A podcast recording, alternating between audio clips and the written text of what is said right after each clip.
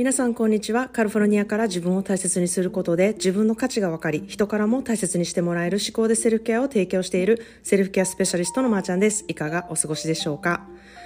えー、日本で受講者さんとかリスナーさんに会ってから、まあ、感じたことの一つなんですけれども、または私のお友達にいつも会って思うことなんですけれども、あの、おしゃれな人が私の周りにはめちゃくちゃ多いなっていうことを常に感じております。まあおしゃれとは何かっていう定義もね、それぞれ違ってくるとは思うんですけれども、まあ、自分をこう表現する一つのアイテムとして、こう、あの、そういうスタイルをファッションに表している人がね、多いなっていうふうに思います。あの、この人ってこういう人っぽいよなっていうことがね、結構すぐわかるような格好をしている方が多いこと、えー、そこに私はたくさん刺激を受けました。えー、私はね、あの個人的に自分はもうほんまにおしゃれとは程遠いしこういつもなんていうか迷子な感じで自分の好きはま明確なんですけれども常に自分探しをしている感じで、まあ、それも成長しているからだと思うんですけれども、まあ、自分を表現することの一つに、えしていってこうどう思われるかとか思うっていうことはかなりこうブレてしまうことの一つになるのでなるべくそこをぶらせないように自分の好きとを追求して自分のスタイルっていうものをね、えー、見つけていきたいなというふうに常に思っています。私の好きな生き方とかあの思想を持つ方に、えー、あのファッション界で、えー、活躍されているトム・フォードや、えー、ジェナ・ライオンズっていう方があのいらっしゃるのですがやっぱりこう何を着るかっていうのはその人の生き方や、え、その人のセンスをこう表すなっていうふうにいつも思っているんですね。で特に今回の、えー、3ヶ月講座に入ってくださっている受講者さんたちは皆さんこう女子力が高くてですね、えー、私にとってすごくあの大きな刺激になっているんですね、まあ、それをねすごく嬉しく思っています、えー、何を着るかっていうのはね、えー、自分をこう表すだけじゃなくってこう自分を上げてくれるアイテムだったり、えー、または鎧のようにこう気を引き締めたりとかメンタルをねサポートしてくれる大きなアイテムの一つだなっていうふうにあの私は常に思っているんですね。だからファッション界は常に大きなビジネスとしてこう成り立っているんだなというふうに思っています。まあそんなでですね、今日は、あええー、女演じててもアカデミーは取れまへんでっていう、あの、取れまへんでとは書いてないんですけれども、えー、そういうタイトルでちょっとお話したいなっていうふうに思います。どこの誰やねんっていう感じですけれども、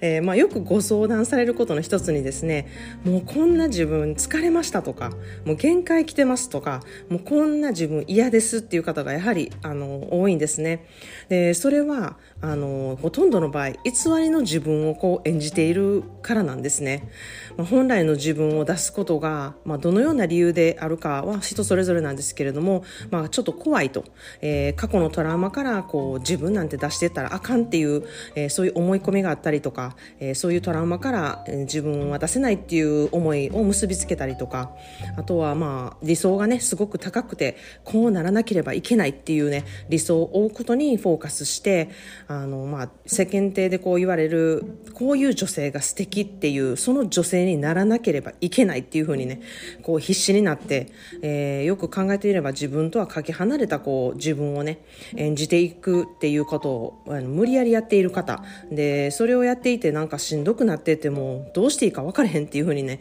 なってセルフケアに駆け込むっていう方もねあのちょくちょくいらっしゃるんですね。で、まあそういう人に、あの、限ってこう恋愛をしたいとか、いい人を見つけたいっていうふうにね、あの、そういう素敵な思いを持っている方が多いんですけれども、まあその自分を出すことと、えー、そこに寄ってくる方っていうことにすごく矛盾があの発生してですねもう恋愛も疲れてきたとかあの人に会うことももしんどくなってきたっていう方がねあのものすごく多くてすごい残念なことやなって私すごく思うんですね。めちゃくちゃもったいないなっていうふうに思うんですね。なのであのそういうことをそういう方っていう方にこう自分という商品をもっと、えー、分かってあの売るっていうことをしてほしいなっていうふうに思うんですね、まあ、もちろん皆さんのことを商品化してるわけではないんですけれどもこう自分の魅力を思いっきり出すっていうこと。それをするには自分の魅力をまず知るっていうこと。どういうふうに出していくかっていうことを知るっていう、えー、ことがすごく大事だなっていうふうに思います。まあ、例えば週末は何をしていますかっていう質問にですね、えー、朝から走ってお昼はお買い物に行って体にいい作り置きをして夜は英語の勉強してますみたいなことを答えたらうわすごいなっていうふうにあの思われることは確かじゃないですか。でも、あの、ちょっと人間味がないというか、なんかめっちゃ頑張ってる人感が出てると思うんですよね。まあ、もちろんそれが本当であっても、えー、とある一日のことをこれは言っていると思うんですよね。まあ、そういうことより、えー、全体的にどういうようなことが、あの好きなのかとか、どういうふうに自分をちょっと見せたいのかっていうことをね、重要視する方がね、あの親近感が湧いたりとか、あこういう感じの人なのかっていうものが、えー、分かってもらえるとは思うんですね。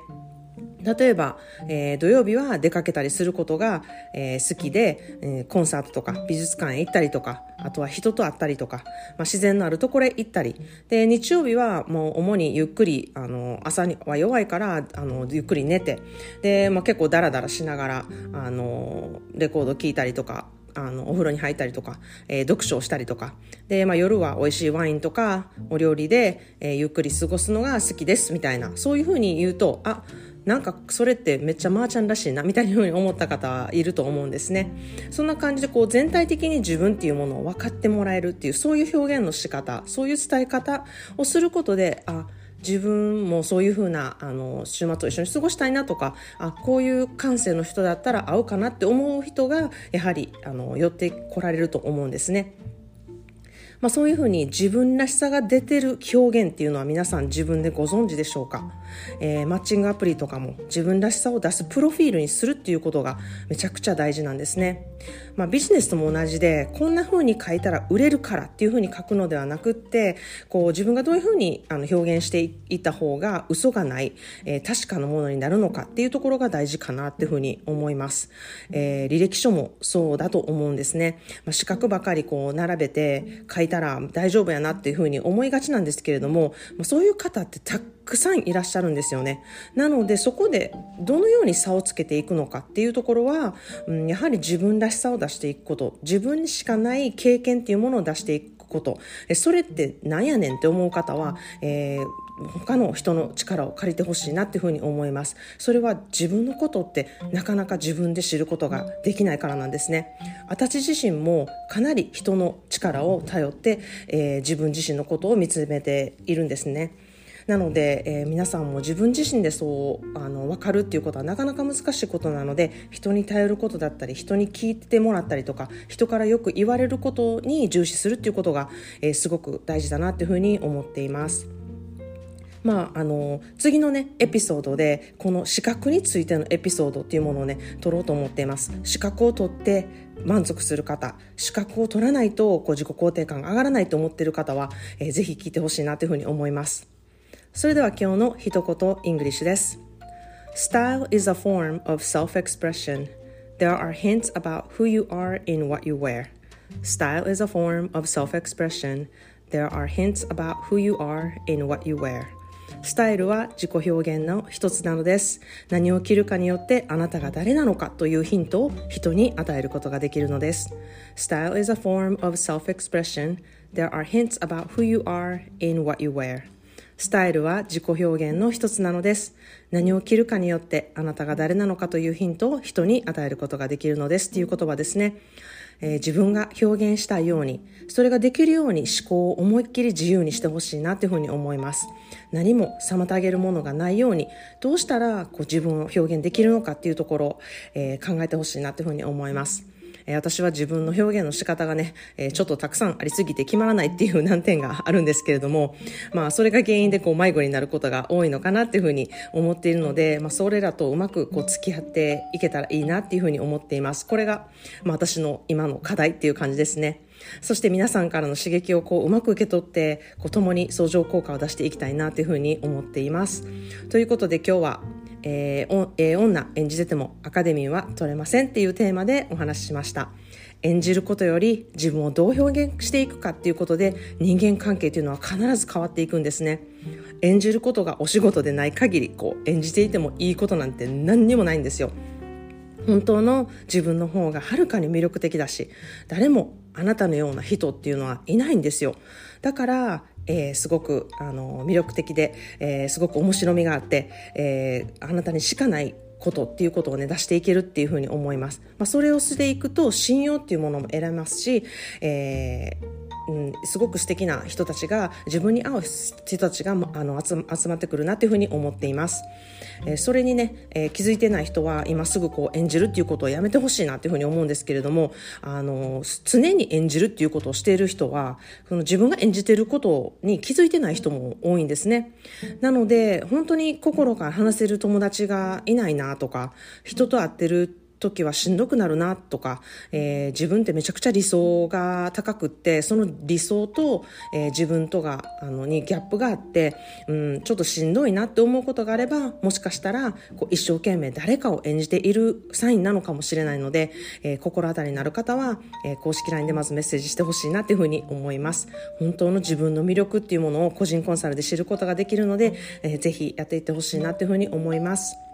はい。ということで今日もご視聴いただきありがとうございました。えー、ただいま、このポッドキャストのスポンサーのアンカーさんからいただいた資金で、アトリエシロイトのクラウドファンディングのサポートを11月30日までさせていただいてます。えー、このアトリエシロイトの情報は概要欄に載せていますので、興味のある方はちょっと、あの、